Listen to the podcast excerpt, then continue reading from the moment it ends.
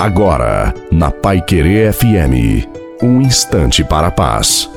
Boa noite a você, boa noite também à sua família. Coloque a água para ser abençoada no final. Quando é que Deus entra com a divina providência?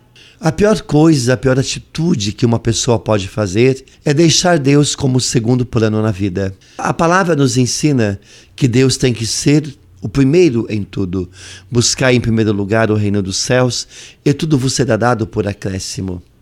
Pois ele deve ser a prioridade em nossas vidas. A prioridade em nossas vidas, porque somente Ele é digno de honra, glória e louvor.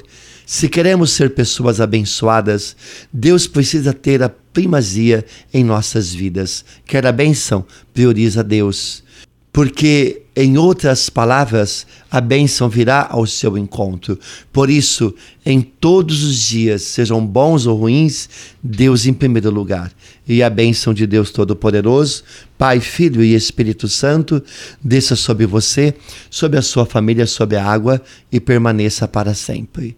Uma santa e feliz noite a você e a sua família. Fique com Deus.